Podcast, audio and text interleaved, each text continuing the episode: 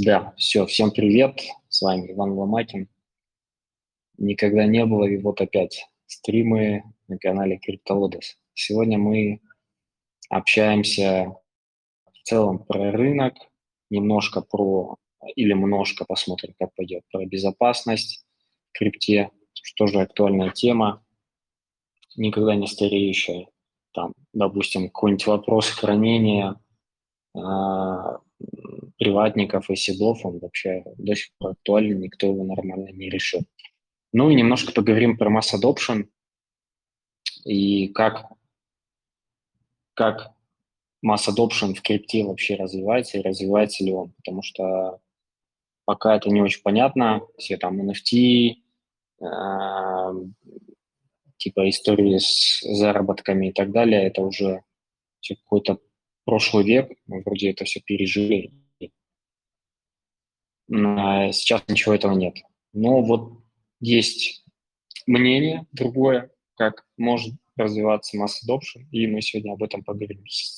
Сегодня с нами ребята из Polus Pay, здесь правильно сказал, Роман и Герман. Роман SEO. Привет, привет. Да, Герман а, Симео. Да, всем привет, ребят. Да. Что, давайте поговорим а, в первую очередь про текущий рынок. Он какой-то, ну не сказать, что мертвый, но э, немножко а, подубили его на той неделе, и он как-то неважно себя стал чувствовать. До этого, в принципе, не сказать, что было все хорошо. Я уже не говорю про какие-то истории там с узкими направлениями, типа ноды там или тестнеты там такое ощущение, что все давно уже подумало. А, давайте рыночек обсудим, в принципе. Как вы видите, как смотрите на рынок? Что касательно Прямо рынка, так э, сейчас наблюдается динамика положительная в сторону дропхантеров, но опять же они самой прям э, гигантской пользы экосистеме криптовалют э, не приносят но сама по себе тема сейчас на хайпе. Абсолютно каждый второй, наверное, уже так или иначе слышал, либо сталкивался.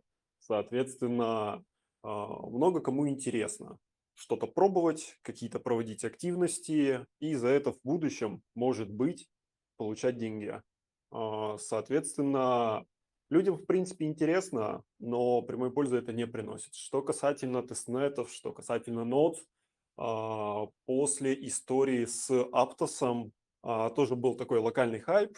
Локально эта вся история выросла, много кому стало интересно, много кто начал пробовать, поднимать свои ноды, участвовать в ретро-дропах.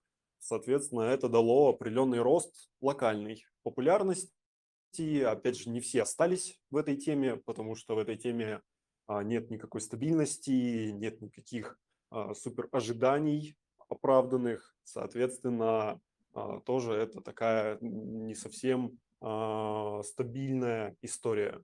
А, соответственно, с нашей стороны, что мы замечаем, это локальный прирост интереса к криптоплатежам со стороны бизнеса в Латам регионе, это регион Латинской Америки, и в регионе Мена. Соответственно, э, есть интерес, он э, побуждается такими проектами, как мы, потому что сами по себе данные рынки, они довольно-таки дешевые, и на них, в принципе, лиды, наверное, самые дешевые в мире. И поэтому там много кто пытается пробовать, а, пробовать развивать криптоплатежи, биткоин Lightning, к примеру, а, блокчейн. Очень и очень сильно стараются создать вот свою экосистему криптоплатежей там, на основе своего блокчейна. Они прям очень много денег вваливают в маркетинг на протяжении уже многих лет. Есть такое. Так, да. я немножко начал... Сейчас, секунду. Э, я немножко начало пропустил. У меня почему-то какая-то херня с телеграммой случилась. То есть я нажал замьютиться, и все, у меня началось там звук э, от Армана как будто вот мышка пищит, пи -пи -пи -пи, и ну, еле разобрался. Потом уже спустя, наверное, минуту или две разобрался, уже конец сразу услышал. Герман, ну ладно, а, сейчас, я думаю, я въеду быстро. Герман, что ты как видишь рынок? Ну вот как Рома сказал, по вот а, амбассадорским программам, кстати, вот это вот сейчас идет а, прям вверх, потому что те же самые два года назад а, наблюдалось такие проектики, мини-проектики. Был даже случай на прямом, на моем а, примере, где там был проект, где вообще вместо токенов выдавали кружки или футболку высылали. А, но сейчас, а, скорее всего, это как бы уже неотъемлемая часть Web3 маркетинга стали всякие как раз эти программы.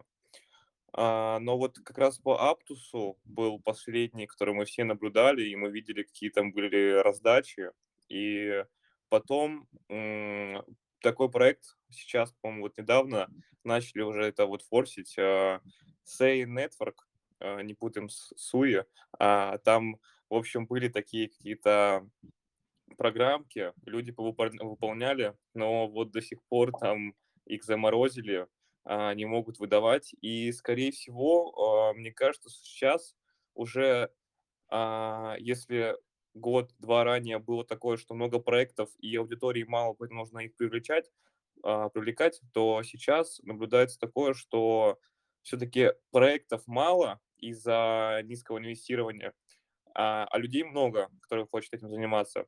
И поэтому люди сейчас получают какую-то уже такую негативную, скорее всего, информацию а, и какие-то взаимодействия с экосистемами из-за того, что а, за счет малого инвестирования нет отдачи таких токенов, которые люди ожидали. Но тут также, как бы, я бы сказал, а, как Рома отметил, а, не нужно ожидать таких больших заработков, так как, ну, скорее всего, а, если человек хочет как-то развиваться вот в экосистеме Web3, то это нужно работать, а как бы ретродропы это такой а, фриланс, я бы сказал бы, заработок.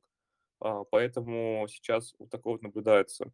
По поводу вообще остального, то мы также проводим research, потому что у нас же также ведутся и партнерства с другими проектами по Web3 части. И могу сказать, что вот сейчас поднимается очень сильно тема именно кошельков и агрегаторов поиска. Ну, то есть самый, тот же самый Arkham, который сейчас также э, очень сильно начал форситься, а, особенно после вот недавней новости по Трампу, где э, их аналитики заметили, что вот мы нашли кошелек, на котором заявлены вот эти вот эфиры, которые были в документации от э, Трампа по э, криптовалюте, что у них есть на, на балансе. И еще был проект по ну, и еще также вот на, по Dune Analytic, также вот проект, который там по, по аналитике. И, скорее всего, э, сейчас на таком рынке, который э, как раз э, зарождает что-то новое, мне кажется, что таки надо э, оценивать такие э, сервисы, которые являются аналитическими какими-то, либо блокчейн-инфраструктура, потому что все-таки пока э, нынешняя реаль, реаль рынка это не какие-то NFT э, и гейм-зона. Э, пока сейчас все тускло, они пока что не работают. Поэтому как-то я вот рассматривал больше направленность в такие э, прям проекты из э, инфраструктуры.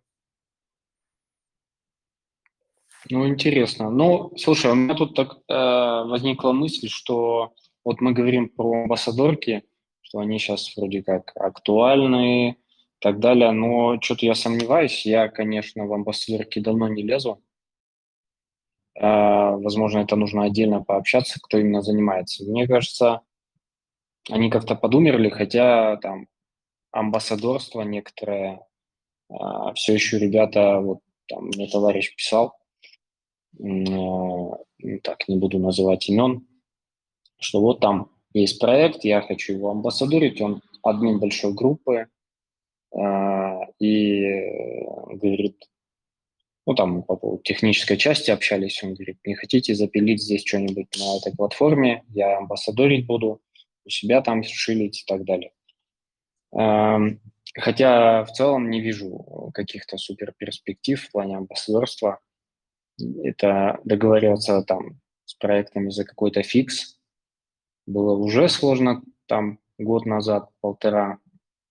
Сейчас не представляю даже в такой фазе рынка. Ну ладно.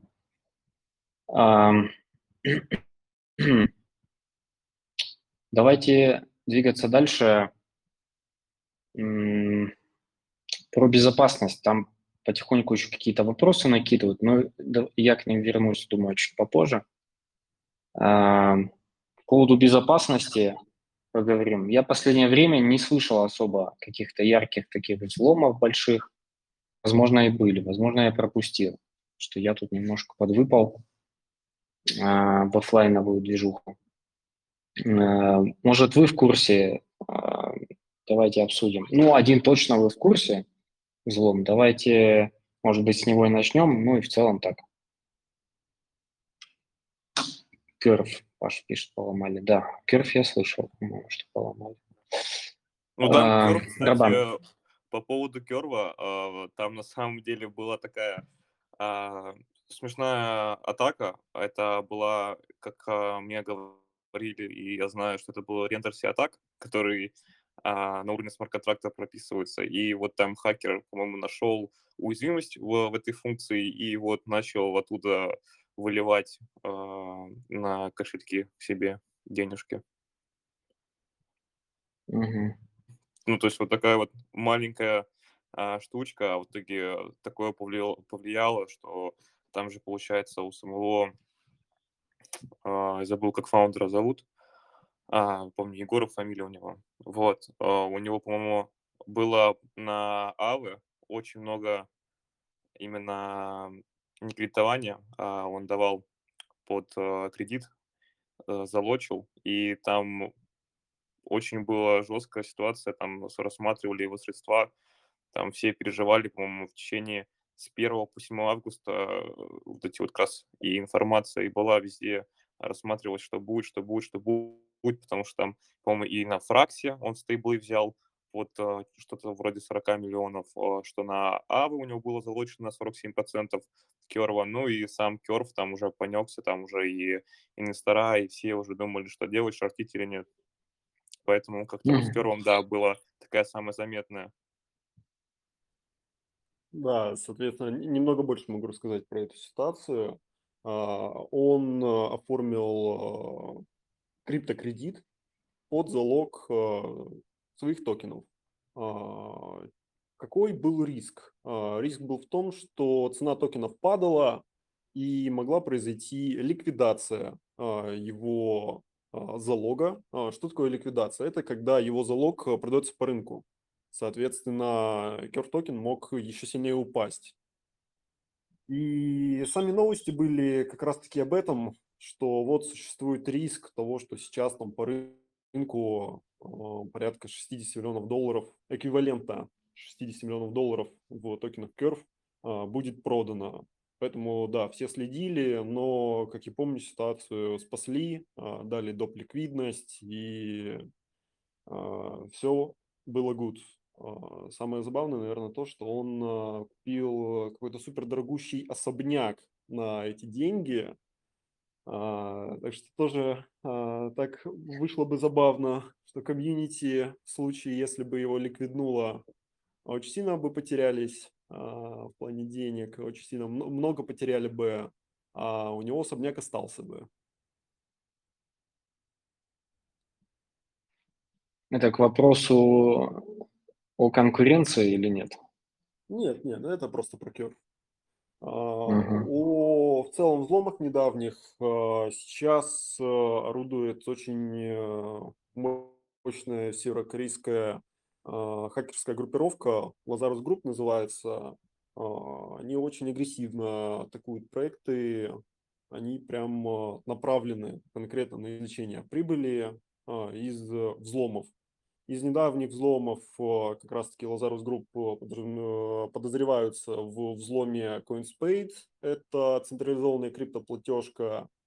Э, тоже, кстати, фаундеры из СНГ, но официально они в Эстонии.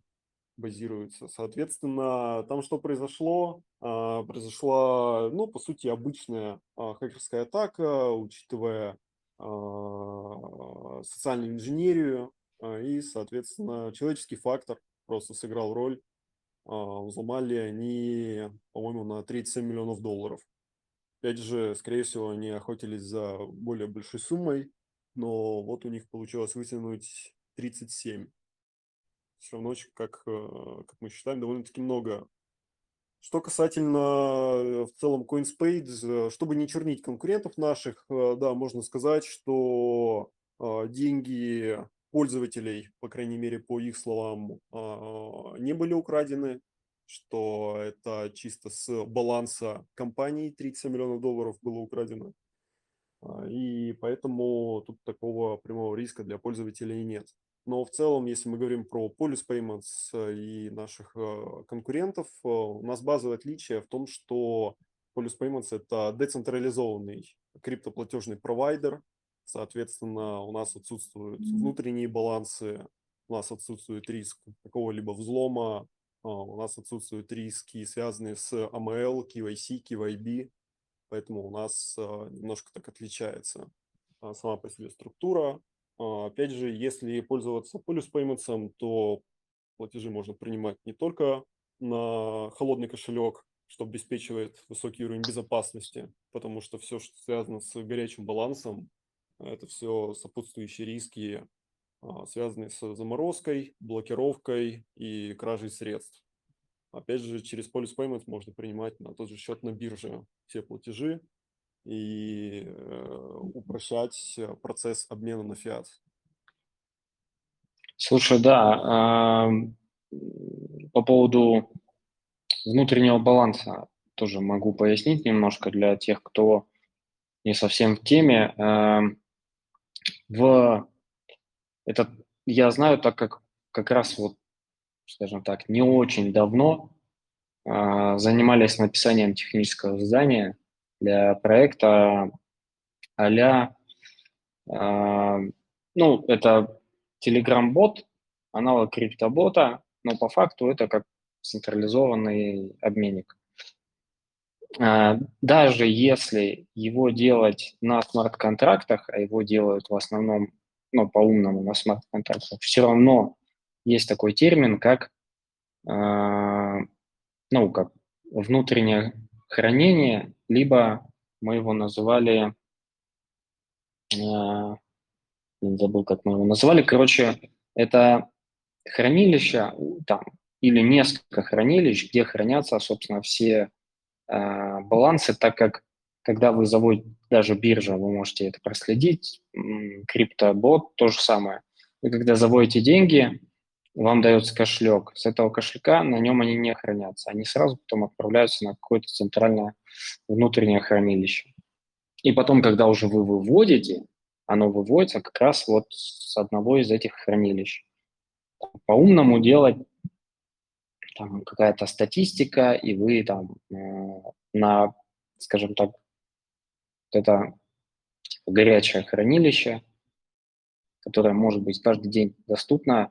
Вы выводите какую-то сумму, она там хранится. А остальное все хранится чуть ли на, на сервере без интернета, типа холодное хранение, но так никто не делает зачастую, поэтому обычно это несколько горячих хранилищ. И вот такие хранилища внутренние могут ломать, собственно говоря. Хотя вроде как это сложновато, ну, если все продумать.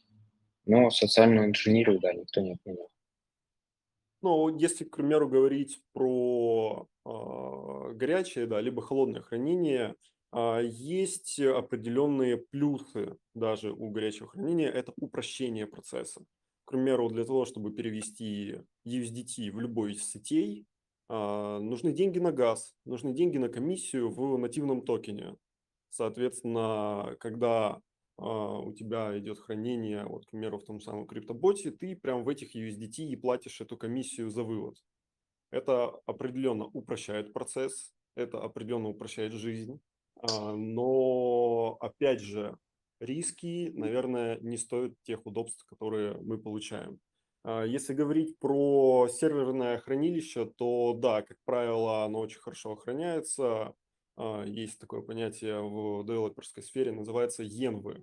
Соответственно, бэкэнд а, сервера, он работает отдельно от приватных ключей. Соответственно, если будет взломан сам сервер, то приватные ключи с доступом к кошелькам, а, они будут в отдельном хранилище, и до них будет сложнее добраться. Ну да, тут еще вопрос хранения самих приватников. А, тоже их можно распределенно хранить, э, как-то дробить и так дальше. Но или их хранить в каких-то других децентрализованных хранилищах, тоже так, такие варианты есть. Ну ладно. А как у вас организовано вот, в плане безопасности? Ну, если это децентрализованная история, то там ничего такого нет.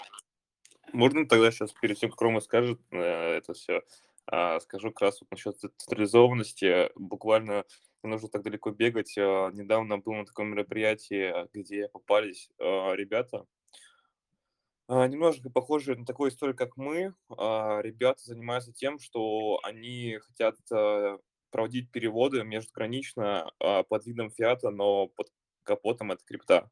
Ну и, соответственно, как они это сделали. На что меня это удивило, и как бы ребята заявляют на инвестирование с открытой формой стартапа.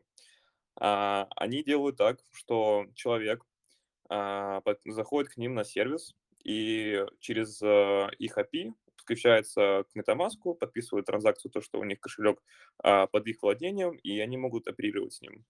А, на что вот первый флажок, то, что как-то это странно. А, потом их средства на их платформе отображаются, которые у них есть в MetaMask у пользователя. Он переводит какие-нибудь доллары, например, в ту же самую, не знаю, Нигерию. И там что происходит?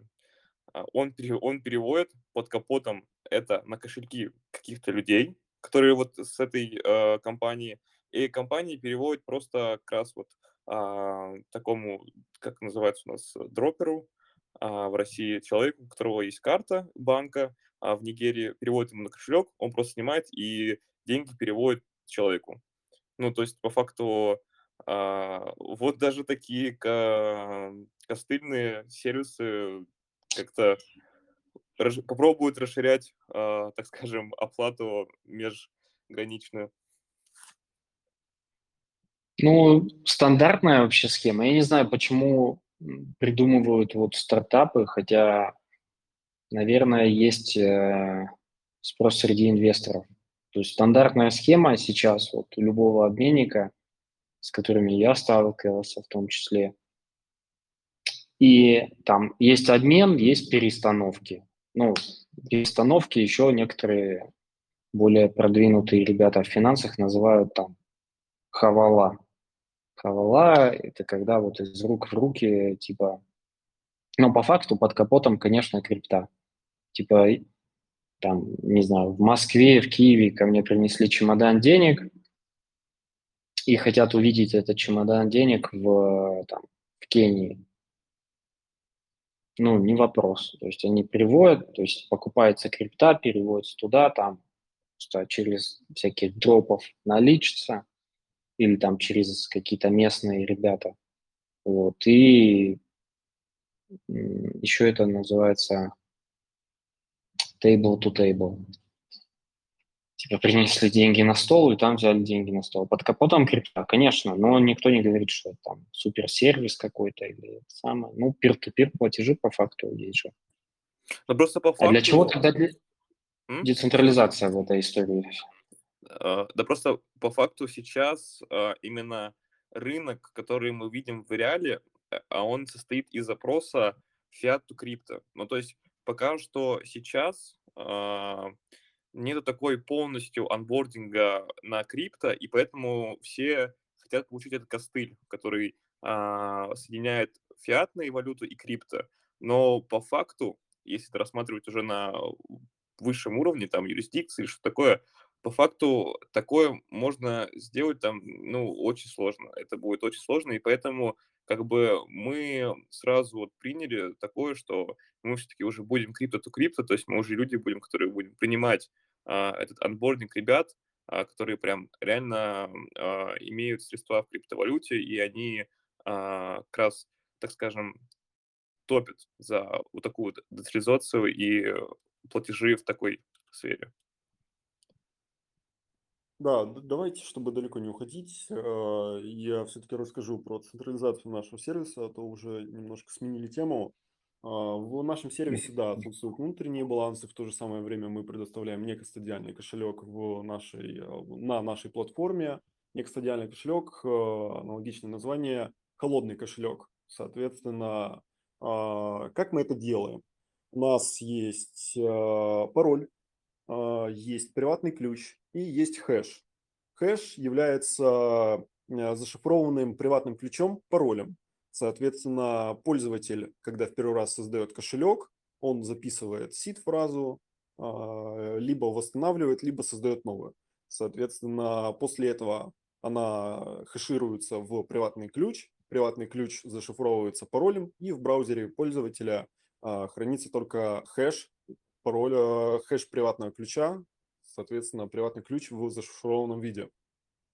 После чего, как пользователь хочет э, осуществить перевод, либо хочет э, просто получить доступ к кошельку, он вводит пароль.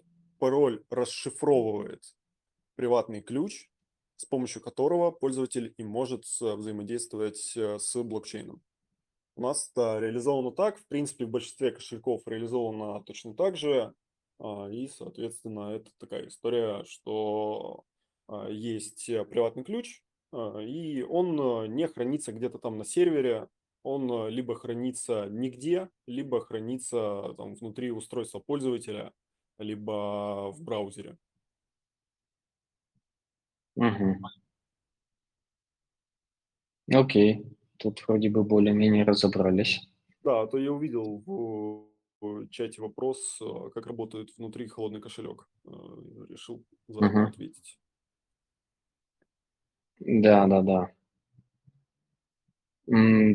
Так. Э, ну, насколько вы считаете, что вы там, заморачиваетесь за э, безопасность и приватность? Можно ли вас как-то взломать? Слишком сильно. Наверное, даже слишком сильно.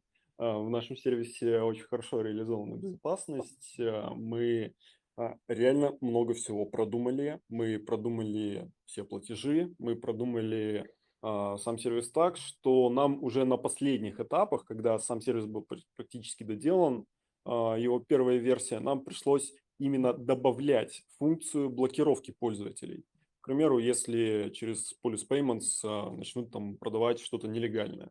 Соответственно, мы будем с таким бороться, а, и только в самый последний момент а, мы уже начали это добавлять. У нас сама децентрализация, она стоит в основе Police Payments, и сам по себе сервис, он, его главный костяк – это децентрализация, и поэтому мы себя хоть и называем платежным шлюзом для того, чтобы это было понятнее, но платежным шлюзом мы не являемся. Polius Payments – это платежный провайдер. А, мы предоставляем возможность нашим мерчантам принимать платежи в криптовалюте, используя удобную систему инвойсов, удобную api удобные уведомления об успешности платежа. Соответственно, мы больше как э, software as a service. Поэтому мы не подпадаем под э, большинство регуляций, мы можем работать в 170 плюс странах в мире. А, у нас э, нет э, никаких ограничений в этом плане. Нам не обязательно получать лицензию. Также нашим мерчантам намного проще жить и принимать криптоплатежи, банально потому что они принимают не через платежный шлюз, а через payments provider. А, чтобы было понятнее и проще, а, сам по себе процесс э, оплаты с юридической точки зрения выглядит точно так же, как если бы а, физик перевел бизнесу оплату а, в крипте просто через свой кошелек банальным трансфером. Юридически это выглядит точно так же. У нас сама по себе структура децентрализованная. В этом плане мы очень круто выехали. а, потому что отличаемся от наших конкурентов. Круто, круто. Так, у меня какой-то вопрос был. А, по поводу стран. Э, да, по поводу налогов сейчас попозже спросим. По поводу стран.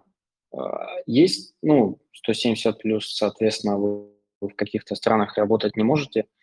Это в каких и почему? А, В подсанкционных странах по типу Северной Кореи, Ирана, Афганистана дальше идут э, всякие регионы по типу Крыма, а, ЛДНР, вот, вот этой вот всей истории. а, Страны, которые во всемирном бане, мы так это назовем. а, Страны и регион. Банально потому, что с данных регионов, если компания зарабатывает, то она априори получает санкции. И абсолютно неважно, а, это крипта, это фиат, да хоть Coca-Cola, если начнет официально работать в данных странах, а, она сразу же попадает под а, нарушение санкционного режима. А, Банально поэтому мы не можем в некоторых юрисдикциях работать, как и большинство сервисов. Ну да, логично. Окей, аналоги. Тогда тут вот э, уточняет товарищ. Как, Налоги, э, если, и кто? а, е- если мерчант, то, как правило, в большинстве юрисдикций, пока мерчант, а, пока бизнес не обменял принятую крипту на фиат, он может налоги не платить. Он может указать, да, что у него хранится данная крипта. Опять же, в зависимости от юрисдикции. А, В то же самое время, если он а, платит налоги, то с момента, как только он продал и обналичил, а, только с того момента э, вступает в силу налоговое законодательство. Соответственно, а, если мы говорим про расчет налогов, тогда мы со своей стороны не стали изобретать велосипед. Есть прекрасный сервис, называется Coinly. А, С помощью него можно транзакции за последний учетный период отсортировать. К примеру, если поступали а, приход там, для бизнеса, если на кошелек просто а, какой-то airdrop пришел, все это под разные категории можно подвести, выбрать юрисдикцию, в которой ты хочешь подать налоговую декларацию, и, соответственно, рассчитать свои налоги. А, Очень хорошо поможет этот сервис, а, он базово бесплатный. У них там, да, есть подписка, но базово он бесплатный и, в принципе, со своими функциями отлично справляется. Если ссылочка под рукой, скинь, пожалуйста, тоже в комменты. Сейчас э, в чат э, под Да. последним постом. Мгм, Давай, да. Да, кстати, важный момент по поводу налогов.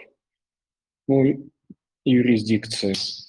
Вам нужно иметь в виду, что вы там живете в этой стране, вы налоговый резидент в этой стране, там, вы не потеряли, допустим, налоговое резидентство, там, если вы, вот как я, больше чем полгода не живете, как я, в России, поэтому, э, то есть, там, у меня уже другое налоговое резидентство. Какое это уже, конечно, тоже второй вопрос.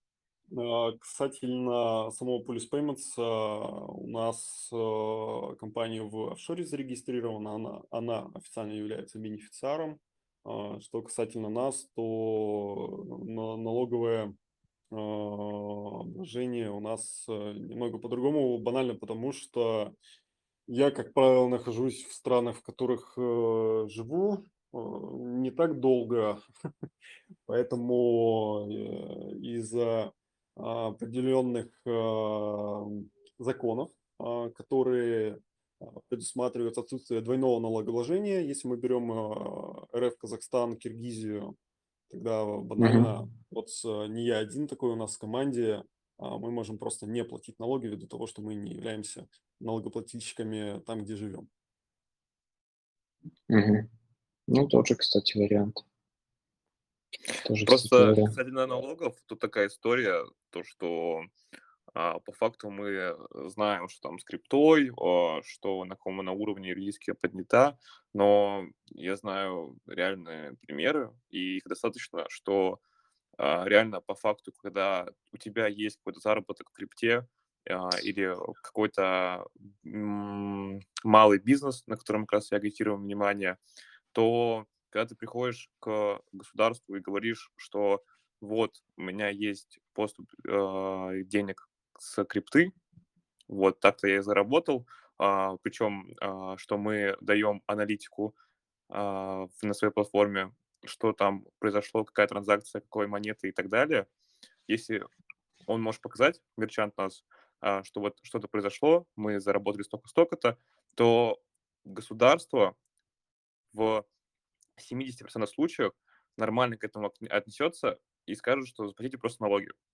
А по факту просто люди боятся из-за таких историй, что есть запрещенные виды товара и виды деятельности, которые как раз и являются таким самым большим э, из транзакций по крипте. Поэтому из таких историй, конечно, налогообложения в таких сферах их нету, и поэтому крипта там э, сияет очень сильно. Но если у вас легально э, бизнес устроен и вы можете э, принимать оплату, то, в принципе, если вы говорите государству, что вот мы заработали столько-столько-то, от, от того, от того, от того, такая-то монета, все, все дела мы все э, а, одекларировали, то по факту 70% случаев то, что скажут хорошо, вот ваш налог, заплатите, и все будет хорошо. Угу. Да, да. А, кстати, интересно у вас еще уточнить мы по поводу России немножко так а, ну, мы договаривались, что мы об этом будем говорить, но интересно, если знаете, потому что у меня как раз вот вчера общался с товарищем, приезжал, сейчас он, наверное, в аэропорту уже, он с МТСом ну, тесно сотрудничает, именно с венчурным подразделением. Я у него спрашивал, что там у МТС с Web3? Он говорит, нифига. типа мы ждем ЦФО, и вот это все. То есть, когда сверху скажут, что все там, CBDO, а, цифровой рубль там, есть площадки, вот так вот покупать крипту, вот так продавать, вот так платить налоги. Тогда, говорит, начнется что-то движуха, пока, говорит, вообще нифига такого интересного. Может, вы что знаете? А, очень сильно сейчас а, топит Альфа-банк, за крипту, они свою внутреннюю инфраструктуру очень хорошо под нее заранее затачивают. Потом лично Герман Греф очень хорошо к крипте относится. Они же запустили сервис как раз-таки для трансграничных платежей, которые являются обычной перестановкой, но на банковском уровне. А, соответственно, если мы говорим про РФ, тогда да. А, тут это очень хорошо все двигается, очень хорошо развивается. А, если в целом говорить про СНГ, то Казахстан однозначно крипту двигает Билайн и Каспи Банк. Если говорить Украина, то он, биржа, как там называются, Короче, забыл название биржи, а потом а, Монобанк. Тоже все вот пытаются развиваться в сторону крипты, а, и э, можно с легкостью сказать так, что а, тот бизнес, который и те государства, которые все-таки решили внедрять крипту и ее легализовывать, результатом довольны. Соответственно, это пошло только на пользу. То есть, например, даже в том же самом Сальвадоре, а, если кто видел, а, уже детей со школы приучают делать транзакции. А я вот недавно посмотрел такую новость. Да, да, да. Было видео, детей в школе учат э, биткоин-транзакции проводить. Но опять же, это очередной супер дешевый рынок, где очень легко договориться с государством, где очень легко выйти на определенные связи, и бизнес этим пользуется, да, а, если мы говорим о тир-3 странах. А, и, кстати, э, поздравляю всех, а, сегодня 15 лет исполнилось э, домену bitcoin.org, но не сегодня, по-моему, вчера, 21 числа. Да, поэтому... пояса, поэтому да. Всех поздравляем.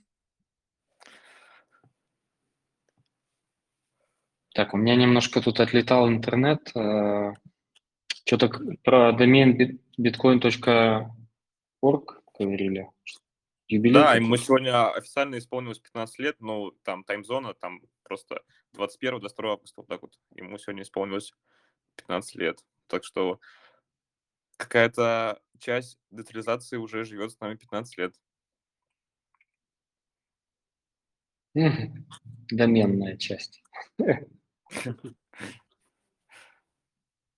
Ну, посмотрим, как Ну, дальше а и будет. так, если из вообще а, всемирного, то вот недавно читал, что с, а, в Европе выдвинули и подтвердили э, на биткоин ETF биржа спотовый, там B, биткоин, сейчас он под э, таким индексом записан. И вот рассматривают А, эфириум. Да, кстати, кстати, кстати, еще в самом начале хотел э, проговорить важный момент, э, когда говорили о рынке. А, Почему рынок себя не супер хорошо чувствует э, и что вообще с ценой, куда что будет двигаться. А, Основная новость, на которой последний месяц выезжал, это биткоин ETF, что вот их сейчас одобрят и все, институционалы, институционалы зайдут. И все, биток будет там по 200 тысяч а а, на самом деле это все а, инфоповод, самый обычный, а, очень сильно раскачана эта история. На самом деле биткоин ETF, они уже существуют, и это точно такая же история повторялась в 2020 году. Разгоняли новость, вот-вот сейчас одобрят биткоин ETF, зайдут институционалы. Да, одобрили, спустя полгода институционалы как бы, да, зашли, но цена вообще не тронулась. Вот абсолютно были ожидания у рынка ого-го, а по факту нифига. А, поэтому это тоже такая история, на нее не стоит обращать внимание. А, это все чисто вот разгоняют инфоповоды. Ну да, кстати, про... А, какие-то новости нужны. ну, как раз вот про инфоповоды, новости, вот Хрома, да, вот сказал, это можно на реальном примере посмотреть, я не знаю, будет там, не будет, у нас на Твиттере есть такая программа, мы выпускаем каждую неделю новости последние на рынке. И вот у нас, я помню, а, где-то с середины июля по август как раз был вот этот ETF, ETF, SEC, SEC, ETF, там то Binance, то Coinbase, то биткоин, то эфириум, и там просто пошло-поехало. Ну и там еще Гарри Генслер, конечно, там всех, весь мир поднял своим, как говорят, двухличием. Да, есть у него такая черта. Ну, потому что, да, ну, вот э, буквально, э, как можно так сказать, что вот Криптус так э, хорошо MIT его лекцию завезли на русский рынок. Сам смотрел, понравилось, реально очень хорошо. А вот потом, э, когда это буквально где-то полтора года назад это было, и вот сейчас такое, когда о нем говорится, это, конечно, да, немножко э, неприятно слышать э, о нем такие новости. И Надеемся, конечно, это неправда, но понимаем, что все-таки такая есть доля вероятности, что это все-таки правда. И то, что вот у него были какие-то э, связи с FTX, когда он а, не прикрыл биржу, хотя мог, потому что там какой-то был от опять э, Wall Street Journal расследование, где у него там оказалось какие-то связи с э, кем-то, с какой-то стороны, там, друзья или родственники э, Сэма и там вот началась эта заваруха вся. И интересно вообще посмотреть. Там, по-моему, даже видео экранизация снято по этому поводу. Я бы тут, э, знаешь, что рекомендовал? Не сильно углубляться в эти все истории. Для примера, для сравнения просто, чтобы понимать со стороны, как это может выглядеть. И посмотреть «Карточный домик» сериал. Да, прикольный сериал. Да. А, и с другой стороны, отчасти, наверное, отчасти это сериал «Миллиарды» тоже. Отчасти тоже про статьи, там, как их там покупают, перекупают, пере... ну и так далее. Но карточный домик очень показателен в этом плане. То есть там столько перипетий под ковром, о которых мы не догадываемся и, скорее всего, не узнаем никогда. Ну ладно. Mass Adoption. Э, вы работаете с мерчантами. Мерчанты для простых людей это ну, какие-то бизнесы, а, которые хотели бы использовать э, и получать оплату в крипте, но не заморачиваться с шлюзами всякими и так далее. Правильно я понимаю? Правильно я объясняю? А, если говорить о масс adoption, то, конечно же, а, решения, подобные нашему, очень сильно с ним связаны, очень сильно зависят от рынка, в целом от интереса к криптовалюте, и этот интерес побуждают. А, если мы говорим про в целом новые такие тренды, сферы, где используется чаще всего крипта, то на первом месте это, конечно же, гэмблинг. Но опять же, это вообще не масс adoption, это совсем отдельная история, не совсем всем нравится, и поэтому ее, я думаю, лучше опустить. Если мы говорим про такой традиционный масс adoption, то у нас э, самое базовое э, – это регионы Латам и Мена. Там интерес есть, интерес растет, банально ввиду того, что если мы, кстати, возьмем на, в пример Шри-Ланку, либо Китай, то я уверен, сто процентов на примере Китая абсолютно все видели, что там даже нищие сидят, а, по-русски бомжи на улице, и у них QR-код для перевода а, цифрового юаня там, через WeChat. Соответственно, очень похожая история в Шри-Ланке, все обклеено QR-кодами, везде переводы а, в батах через QR-коды, все привыкли. Берем остальные рынки. К примеру, Аргентина один из наших мерчантов находится в Аргентине, это аренда премиальных авто. Все привыкли там платить в крипте, всем это удобно, всем все нравится. Людям нравится, а, бизнесу тем более нравится. Чем больше платежных методов у бизнеса, тем больше у него конверсия в покупку. Соответственно, оно интегрировано не только в онлайн сферы, но и в офлайн тоже. В офлайн, конечно, не так все это быстро интегрируется но интерес определенный есть с определенных рынков, он прямо тепленький-тепленький такой интерес. А, опять же, встает вопрос обмена на фиат. Бизнесу важно получить э, либо бакс, либо местную валюту, а не какую-то там крипту. Банально потому, что расчет идет либо в местной валюте, либо в доллары. А, в этом плане очень хорошо справляются биржи, и мы, в принципе, всем нашим мерчантам и рекомендуем пользоваться функцией обмена через биржу. А, просто банально потому, что это самый надежный метод. Крипта, будет, э, крипта которая придет на биржу, она через Polus Payments а, будет э, белая, а, соответственно, фиат будет белый, никаких блокировок аккаунтов, никаких заморозок средств. Если мы говорим про что-то серое, какие-то серые обменки, опять же, это частные случаи в зависимости от э, самой структуры бизнеса и как они привыкли действовать. Если бизнес а, принимает онлайн-платежи, а, находится в юрисдикции британских Виргинских островов, а, налоги не платит, то абсолютно спокойно может обменивать крипту на фиат на том же Кракене. Там возможность у них, ввиду того, что есть партнерка Тезера, есть отличная возможность практически один к одному обменивать на фиат без каких-либо комиссий. А, соответственно, мы сами а, хотели построить, мы и даже начали строить сервис обмена а, крипты на фиат для наших мерчей. По сути, это ramp-off, это выход из крипты. Но в один момент мы столкнулись с тем, что подобные сервисы сейчас очень сильно мучают регуляцией. Решили приостановить, но ну, а тогда у нас готово и компания в UK, и лицензия, и счета тоже все открыты а, в нужных юрисдикциях, чтобы три валюты закрывать. Это SEPA евро, SWIFT бакс и э, дирхамы Дубай.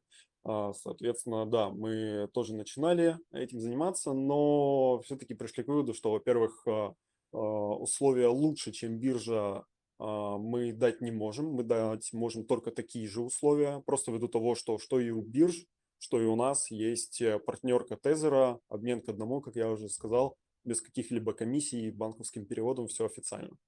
А, поэтому, а, в принципе, биржа предоставляет нужный функционал уже сейчас, уже сейчас можно этим пользоваться. понятное дело, без KYC никуда не уйдешь. А, этого, этого не стоит бояться, это абсолютно нормально. А, и опять же, если бизнес легальный, тогда почему бы и нет. А, если мы говорим про наших конкурентов, которые предоставляют одновременно и прием крипты, и обмен на фиат, то, как правило, у них ужаснейший KYB, ввиду того, что регулятор его требует KYB, это KYC только для бизнеса. Соответственно, если KYC это Know Your Customer, то KYB это Know Your Business. Там очень сложные процессы, очень много документов приходится загружать, и в целом это, в общем, так, э, сложная история. А, в нашем же случае мы, наоборот, упрощаем жизнь а, и решаем эту проблему. Ну, да. Кстати, по поводу KYB это тот же ML, спрашивают. Мне кажется, да, это очень похоже на, судя А, по нет, количеству KYB документов. это тот же KYC. А KYB это тот же KYC, только для бизнеса.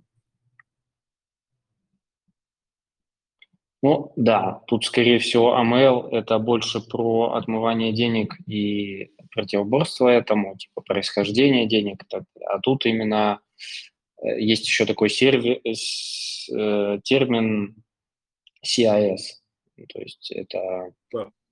а, Company Information, э, что-то там, ну, типа информация о компании вместе с ее там бене- бенефициарами э, и так далее. То есть это скорее вот про это, чем про AML. А Я тут подумал по поводу э, Тезера и Circle. У Circle вроде есть тоже э, функционал, то есть там можно Ну зарегистрировать, да, сделать себе. Но э, сложнее получить американская лицензия, а, американская юрисдикция а, сложно, А, но тоже, да, реализуемо. Опять же, если мы говорим про USDC, тогда, к примеру, в нашем сервисе можно выбрать платежный токен, вернее, выбрать бизнес может target currency, мы это называем, соответственно, токен, в котором будут приходить все платежи. Мы используем а, там порядка несколько миллиардов долларов ликвидности Uniswap а, для автоматических обменов. А, Проще говоря, клиент бизнеса может оплатить покупку в эфире, в то же самое время бизнес получит автоматически и сразу же USDC, либо USDT, либо бог знает что, что выберет. Соответственно, у нас это реализовано, довольно-таки удобно бизнес может выбрать э, в зависимости от своих предпочтений стейблкоин, поэтому сам по себе а, процесс э, получения крипты гибкий. Банально, потому что можно указать адреса Coinbase, а, принимать на Coinbase USDC как target currency, и USDC Coinbase разреша... он приравнивает его к доллару. Соответственно, и налоговые декларации можно собирать в Coinbase и конвертировать там же, один к одному, а, без каких-либо потерь. Просто банально, потому что в а, самой а, базовой документации USDC, Coinbase там и Circle указывают, что мы в любой момент готовы обменять один к одному без каких-либо потерь, затрат и так далее.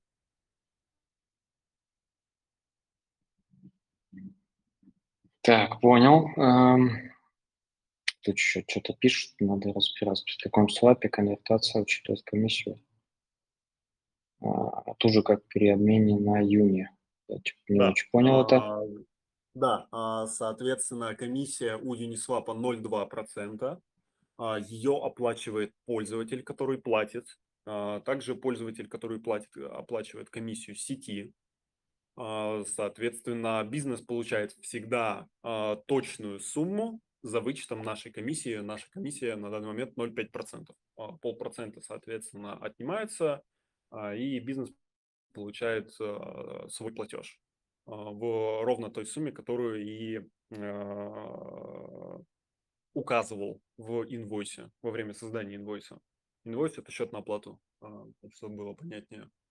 Соответственно, а, да, пользователь оплачивает комиссию, платящая сторона, а бизнес оплачивает комиссию только наш.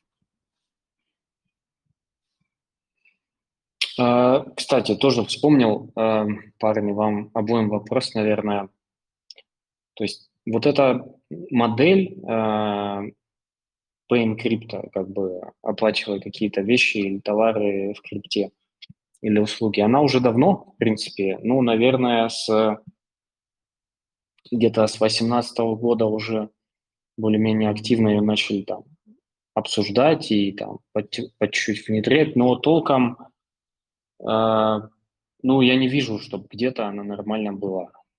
И другой момент, когда вот сейчас там те же PayPal или еще там какие-то большие сервисы говорят, мы внедряем крипту, типа, теперь у нас еще будет крипта.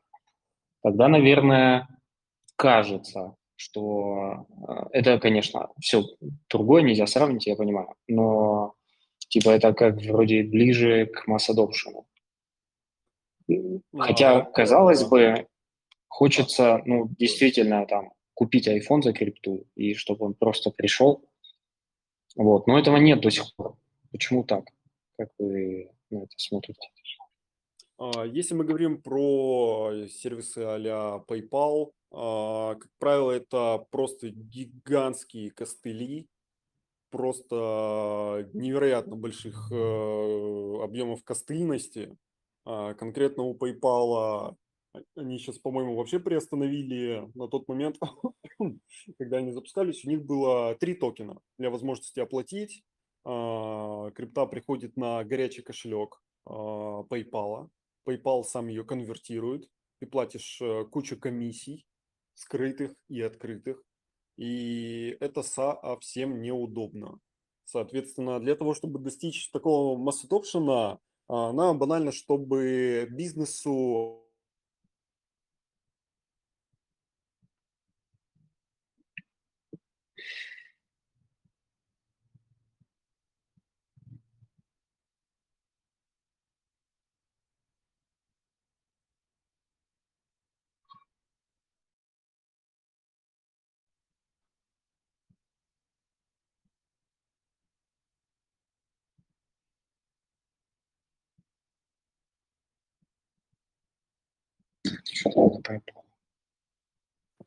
Скорее всего, у Ромы интернет пропал. Да, у меня Его не микрофон А, а, вы выключился. А на каком моменте остановился? Ну, вот ты, по-моему, только начал говорить, э, чтобы был более масс adoption, а про палку что-то рассказывал, что у них вот сами конвертируют, и, по-моему, пропал. А, да, я очень много рассказал, сейчас заново. А, да, они сами конвертируют, это все работает централизованно, они сами подбирают курс, по которому произойдет обмен.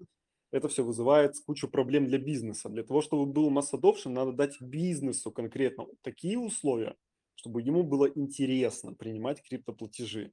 И в этом вся соль, в этом вся проблема, что мастодонты рынка как а, PayPal, Binance, Coinbase, они, да, предоставляют условия, но они предоставляют не лучшие условия, они не предоставляют нужной гибкости. Если мы говорим про Binance, то да, у Binance есть Binance Pay, а, классный сервис, но у них абсолютно гигантское ограничение – это оплатить инвойс, созданный через Binance Pay, можно только с внутреннего баланса Binance. Соответственно, с баланса другой биржи нельзя, прямым переводом нельзя, с помощью кошелька нельзя. А а толку тогда? Вот, ну, какой тогда вообще смысл Binance Pay? А, Платить только через Binance, ну, совсем удобно. Не все пользуются Binance. Соответственно, у Coinbase, да, есть решение, да, оно похоже на децентрализованное, хотя им полностью не является, но у них, э, по-моему, три токена всего лишь есть. Соответственно, такие проекты, как Polus Payments, они предоставляют нужную э, гибкость, нужную, а, нужные возможности бизнесу, нужные условия мы конкретно создаем, мы слушаем фидбэк от наших мерчантов, мы добавляем то, чего нам а, а, не хватало постоянно. Вот, к примеру, недавно было обновление, мы внедрили оффлайн sales а, с нашей стороны сервис. Это уникальная платежная ссылка, которую можно распечатать как QR-код на оффлайн точке этот QR-код а, красивенько разместить, и по QR-коду, когда клиент переходит, у него страница, а, которая универсальная, она автоматически подгружает последний и неоплаченный счет на оплату и, соответственно, перекидывает пользователя на нужный счет с нужной суммой, а, что дает определенную удобность. Не надо мерчанту, продавцу, даже так, не мерчанту, а в целом продавцу на офлайн точке со, со своего телефона показывать каждый раз уникальный QR-код, не надо спрашивать, а правильно подгрузилось, неправильно подгрузилось, а сумма та, а сумма не та, а, а вы оплатили, а вы не оплатили. Мы это все сокращаем. Банально QR-код, а, который всегда одинаковый, его клиент отсканировал, оплатил, у продавца, в, у продавца на сайте статус платежа изменился, он все видит. Соответственно, мы, ну, можно сказать, в каком-то роде копируем банковскую сферу и сервисы оттуда, переносим их в крипту и бриджим Web2 а, и Web3. Банально просто соединяя удобства. Просто по факту, а, все, что Рома сказал, это можно понести так, что почему у наших а, похожих компаний, ну не наших, а просто похожих компаний а, получаются факапы небольшие, а у нас а, мы вывозим. А, это все происходит из-за того, что у нас основная агитация идет на конечных пользователей, мерчантов, и мы выставляем посты у себя где-то в комьюнити, то есть можно посмотреть а, все наши соцсети, кроме LinkedIn, там у нас а, все идет агитация на конечного пользователя. Мы разговариваем, и мы из-за этого как бы понимаем, а, на что идет спрос. Мы билдим это, мы тестируем, мы выводим, и по факту из-за того, что мы слушаем фидбэк, который как раз и нужен для масс adoption, производим это в реальность, мы как раз и получаем тот самый э, отклик от мерчанта, потому что мы также разговариваем с мерчантом, мы также адвайзим его, что сделать, что не сделать. Он нам также говорит, что чувствуют его пользователи, где у них. И как раз вот это вот а, наше движение в сторону мерчанта, то, что мы не просто слушаем, но мы еще и делаем это. Это как раз и говорит о том, что мы массово, массово, массово заявляем про масс adoption и готовы общаться с любыми пользователями. И на недавнем примере это можно посмотреть у, у нас в соцсетях. Нам просто парниша написал, а, вот у вас один из мерчантов, и мне захотелось купить часы. Было прикольно платить бы золотом. Ну, мы подумали, да, это смешно, это прикольная штука, а в итоге э, есть же XAUT, это стейблкоин, э, прикрепленный к золоту, и реально мы его залистили к себе, и он произвел оплату часов золотом. Ну, то есть даже такие истории бывают. И они как раз происходят из-за того, что вот мы являемся вот как раз слушателем и выводим такие сноски и делаем их на нашей платформе. Прикольно. Там что-то Роман посылает в чатик. Сейчас услышим комментарий. Да, там а, был вопрос на, насчет а, оплаты я небольшое демо-видео отправляю в чат. Сейчас подгрузится, и можно будет посмотреть. Да, по поводу вот э, последнего вопроса.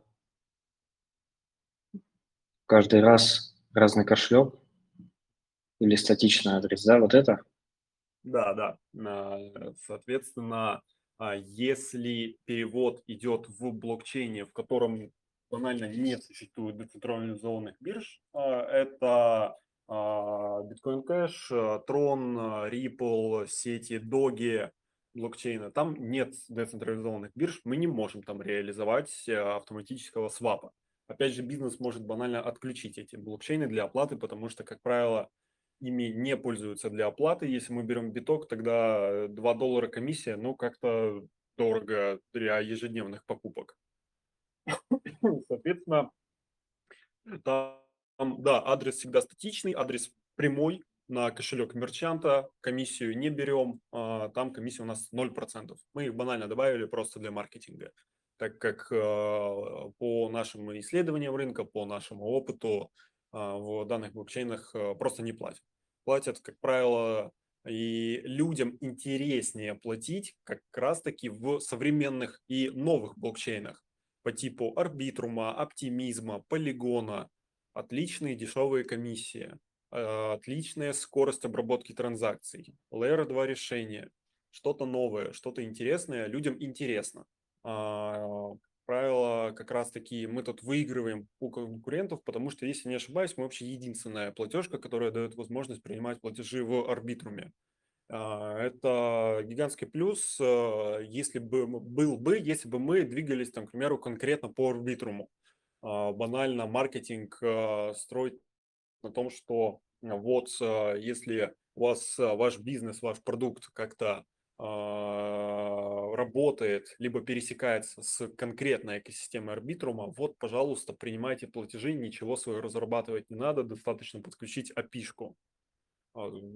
отличная история, но опять же мы просто пока так не двигаемся, мы более а, широкий рынок стараемся охватывать, не зацикливаясь на очень узких группах людей. Угу. Ну, тоже правильно. Вообще, э, э, да, да, вот сейчас, секунду, подкину, задашь вопрос. Так, что-то я хотел сказать по поводу...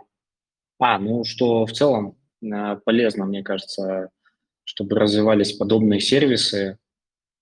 И, кстати, классная штука, когда делаешь что-то не ради заработка потенциально, а больше ради ну вот как ты сказал, маркетинга, я бы тут сказал пиар, потому что это история там с теми направлениями и теми сетями, где вы не берете комиссию, она как классный маркетинговый ход работает, ну и тоже продвигает в том числе ваш продукт. Да, вы привет, и тут давай вопросик. Да, да, да, ребят, всем привет, спасибо за эфир, очень познавательно. А, Вопрос какой? Я вот его там написал, просто чуть, чуть не на то ответили. Э, мы просто как раз-таки сейчас для сайта ищем тоже решение для приема платежей. И вопрос следующий. Если пользователь делает оплату на определенный, допустим, он выбрал TRC20 USDT, у него будет сгенерирован какой-то адрес, на который он должен сделать оплату.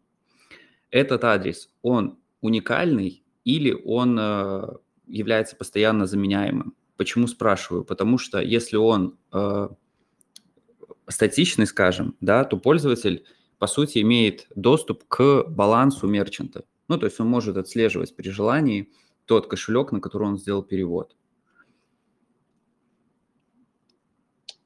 Uh, да, да, так и есть. Uh, соответственно, мерчант uh, во время создания инвойса по API указывает адрес, на который хочет принять платеж указывает блокчейны, указывает адрес, указывает токены. Может, а, вот у нас есть э, у API Light а, Payment Creation Method.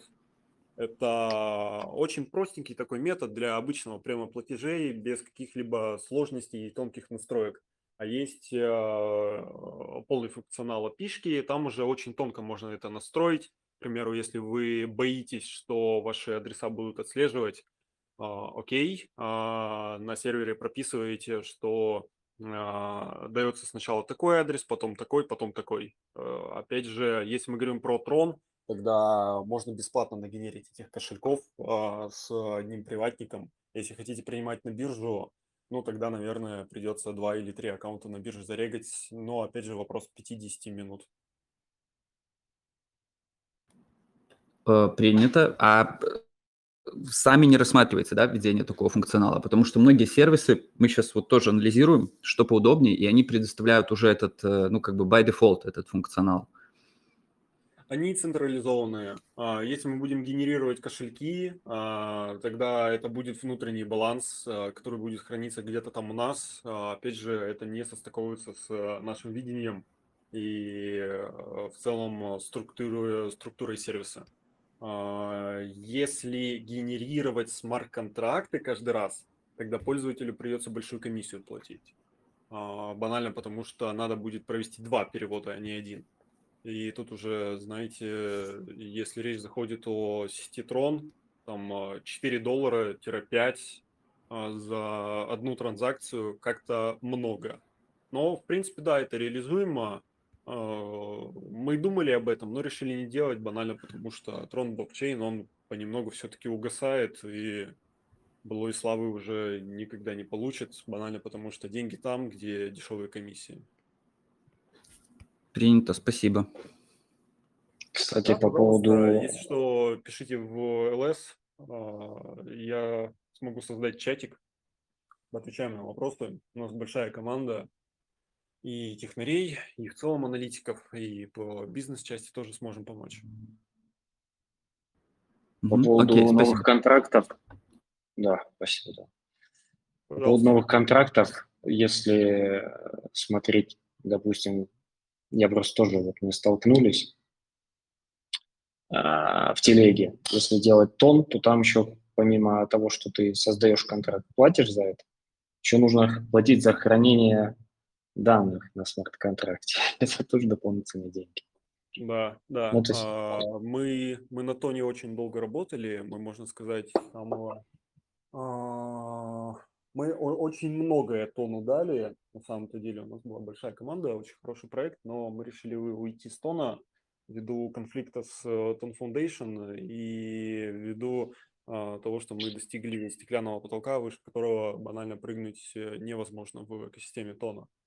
А, Что касается в целом блокчейна Тон, то там, да, а, идет э, комиссия за хранение.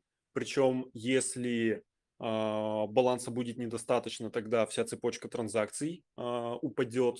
И в Тоне это довольно-таки сложно реализуемо. Мы когда разрабатывали первый DEX, да, кстати, мы разработали первую децентрализованную биржу в блокчейне Тон.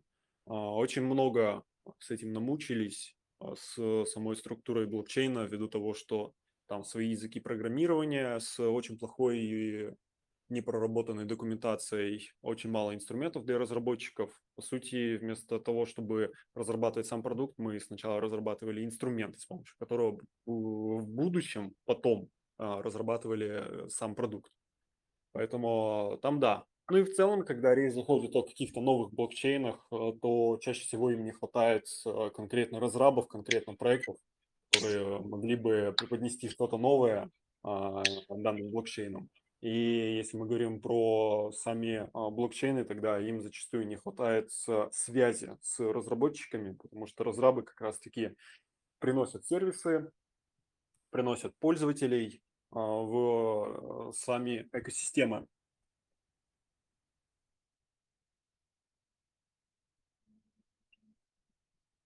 Так, опять пропал. А, Кто пропал? Ты пропал. Нет, или я пропал? Ну, у у меня вроде все окей было. Давайте у Германа спросим. Нет, все было хорошо, просто ты закончил так, как будто пропало. Ну, я просто А, тоже так подумал, да. все, что пропало, Понял. ты так закончил резко. Да, Понял. да, да. А, так, а еще по ответ по вопросу по Дэви, а, просто тут такая идеология, которую мы а, соприкасаем с мерчантами, это то, что люди, которые понимают а, функционал крипты и вообще идеологию, а, они лезут в ту историю, то, что они открыты, они как раз и рычаги этого масс adoption, и как бы а, в коем мере ей как бы нечего скрывать от юзеров, и как раз мы даем эту возможность а, показывать чистый, реальный, хороший и профитный бизнес.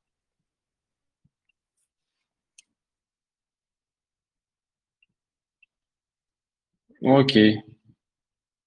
Так, вроде все разобрали этот вопрос. Спасибо, Давы, за вопрос. Там сейчас еще были какие-то вопросы в чате.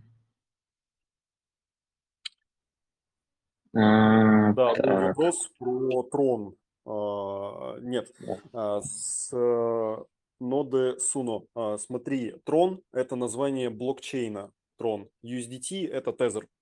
А, ра- ра- Разные вещи. А, Сам по себе блокчейн а, да, понемногу угасает. Они же полгода назад специально повысили комиссии на переводы токенов, по-моему, с 2 до 4 долларов. Потому что банально сам блокчейн своей инфраструктурой не справлялся с количеством транзакций, и приходилось ожидать очень долго. Тогда еще было а, у Trust Wallet обновление экстренное, потому что они очень резко это поменяли, и у многих людей деньги застряли. Получается, транзакция создана, а, но она не записана в блокчейн. Да. Так, там был еще вопрос по поводу, а, можно ли без вложения на дропах выехать за 2-3 месяца. Я бы ответил здесь, что в текущих реалиях невозможно.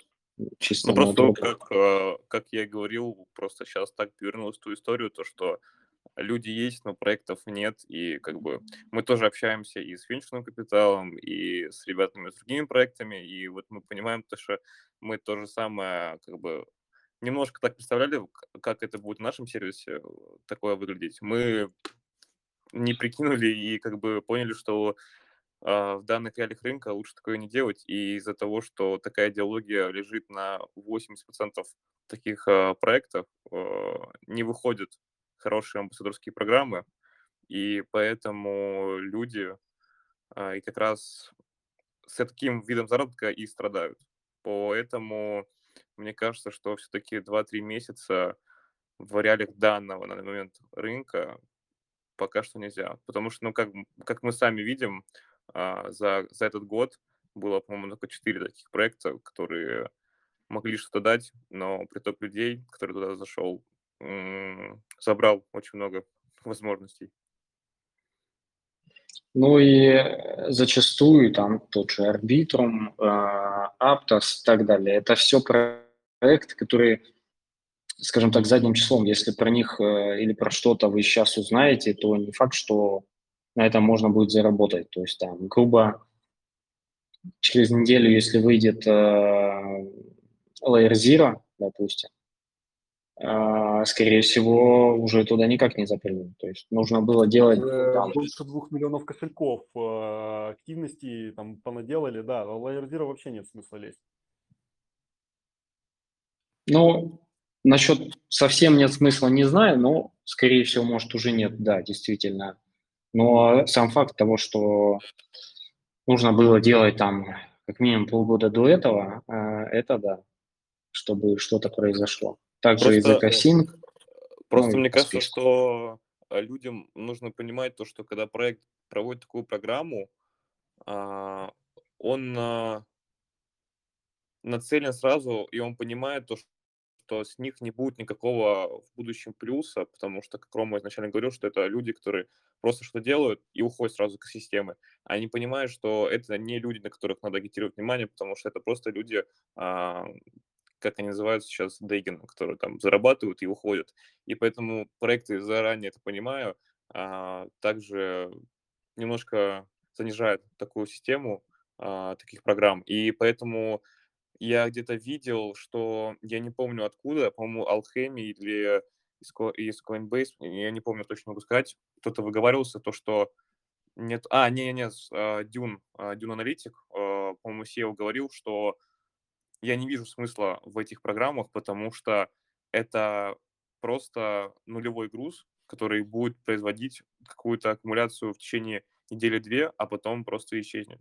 И поэтому как-то какой-то тренд, не знаю, пошел, что ли, после этого у проектов, то, что они начали понимать, надо как-то менять эту структуру и немножко по-другому вывозить. Ну, посмотрим.